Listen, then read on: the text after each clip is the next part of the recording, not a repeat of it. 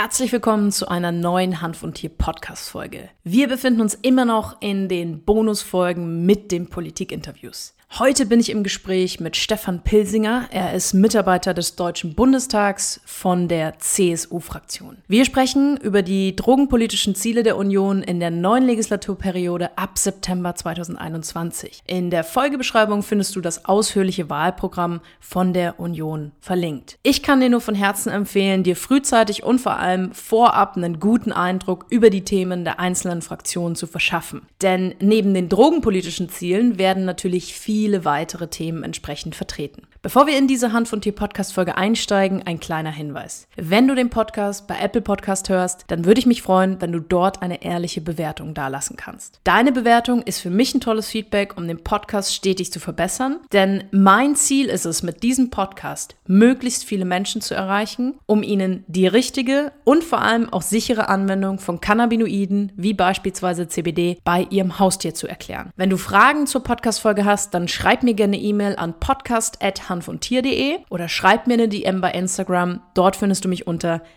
die Susanne Gruber. Jetzt erstmal viel Spaß mit dem Intro und dann geht's auch sofort los mit einem spannenden Gespräch. Hanf und Tier, der einzigartige Podcast der Wissenschaft. Viel Spaß mit deiner Gastgeberin Susanne Gruber. Hat Ihre Partei drogenpolitische Ziele im neuen Wahlprogramm 2021 aufgenommen? Derzeit befindet sich die Union in der Ausarbeitungsphase des Wahlprogramms.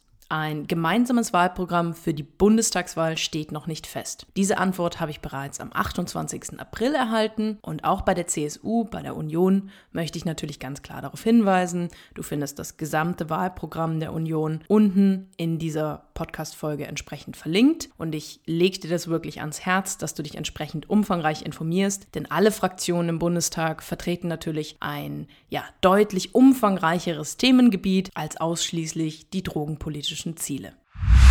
Setzt Ihre Partei sich für eine kontrollierte Freigabe von Cannabis ein? Wenn ja, wie sehen Ihre konkreten Ziele hierbei aus? Und woran scheitert Ihrer Meinung nach die bisherige Umsetzung eines Cannabis-Kontrollgesetzes in Deutschland? Im Gesetzentwurf zum Cannabis-Kontrollgesetz wurde der wichtige Aspekt der gesundheitlichen Risiken und Langzeitfolgen des Konsums von Cannabis außer Acht gelassen. Dies muss jedoch unser Maßstab sein. Nach Einschätzung der Bundesärztekammer hätte eine Legalisierung von Cannabis eine Zunahme der Konsumentenzahl und des medizinischen Behandlungsbedarfes zur Folge. In Klammern Stellungnahme der Bundesärztekammer anlässlich der öffentlichen Anhörung des Ausschusses für Gesundheit des Deutschen Bundestags am 27.06.2018. Die Union lehnt deshalb aufgrund der Folgeschäden durch Cannabiskonsum eine Legalisierung ab. Eine verantwortungsvolle Gesundheits- und Drogenpolitik muss einer Ausweitung riskanter und gesundheitsgefährdender Konsum Konsummuster entgegenwirken, weshalb keine zusätzliche Einladung für eine illegale Droge wie Cannabis ausgesprochen werden darf. Aufgrund der gesundheitlichen Folgen, die vom Drogenkonsum und dauerhaften Cannabiskonsum ausgehen, setzen wir auf die präventive Wirkung der Strafandrohung. Damit werden die Verfügbarkeit und Verbreitung von Drogen inklusive Cannabis eingeschränkt. Wie steht Ihre Partei zum Cannabis als Medizingesetz. Viele PatientInnen erleben immer noch extreme Schwierigkeiten, Cannabis als Medizin zu erhalten. Es fehlt an Ärzten, die verschreiben, die Antragsverfahren sind umfangreich und überkompliziert, was gerade für chronisch Kranke und auch psychisch Erkrankte oftmals eine weitere Hürde darstellt und immer wieder kommt es zu Lieferengpässen. Sehen Sie hierbei Verbesserungsbedarf? Wenn ja, wie könnte eine Verbesserung Ihrerseits aussehen? Der Einsatz von medizinischem Cannabis kann bei entsprechender Indikation durchaus sinnvoll sein. Mit dem Gesetz zur Änderung betäubungsmittelrechtlicher und anderer Vorschriften ist neben der erweiterten Behandlungsmöglichkeit für Patienten auch das anonymisierte Sammeln von Behandlungsdaten und deren Auswertung möglich. So wird im Laufe des Jahres 2022 mit den ersten Ergebnissen der Auswertung eine Nachjustierung möglich sein. Leider gibt es sowohl bei Ärzten, Patienten und in der Industrie immer wieder Hürden in der Verschreibung, Erstattung und Herstellung von Cannabinoid-Arzneimitteln. Hier besteht in der Patientenversorgung mit Medizinalcannabis weiterhin Optimierungsbedarf, beispielsweise mit einem einheitlichen Rechtsrahmen und einer vereinfachten Verordnungsfähigkeit von Cannabinoiden. Wir müssen jetzt auch über innovative Darreichungsformen von Cannabinoid-Arzneimitteln nachdenken. Der richtige Schritt im Bereich des medizinischen Cannabis ist weg von der Verbrennung hin zu Medikamenten.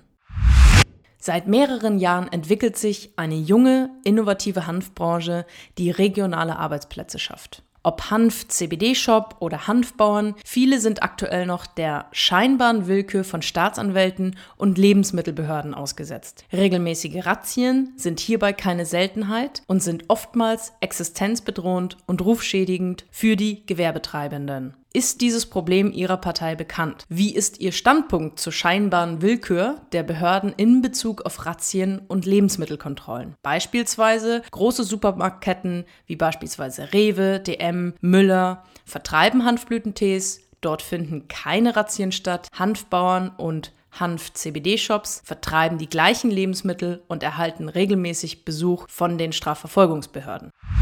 Darüber ist mir leider nichts bekannt. Derzeit sind gefährliche Entwicklungen auf dem Rauschgiftmarkt zu beobachten weshalb in dieser Woche das Bundeskriminalamt, das Zollkriminalamt und die Drogenbeauftragte der Bundesregierung vor Cannabisprodukten mit synthetischen Cannabinoiden warnten. Die Polizei und Zollbehörden stellten vermehrt Haschisch und Marihuana sowie E-Liquid sicher, die einen geringen THC oder auch CBD-Gehalt aufweisen, jedoch mit synthetischen Cannabinoiden versetzt wurden, wie es in der Pressemitteilung am 28.04.21 der genannten Akteure heißt. Wichtig ist, dass die äußerst gefährlichen Mischungen mit unkalkulierbaren Wirkungen, die sogenannten neuen psychoaktiven Stoffen, NPS, aus dem Verkehr gezogen werden.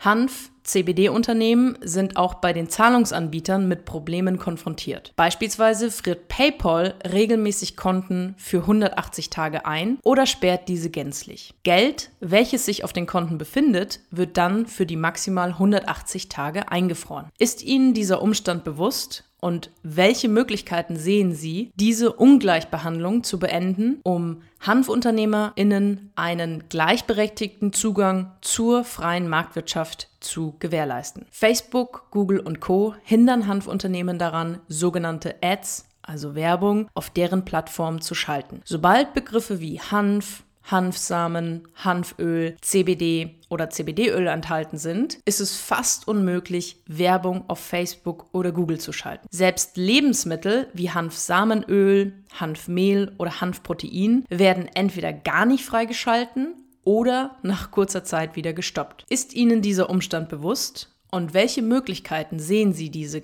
Ungleichbehandlung zu beenden, um HanfunternehmerInnen einen gleichberechtigten Zugang zur freien Marktwirtschaft zu gewährleisten?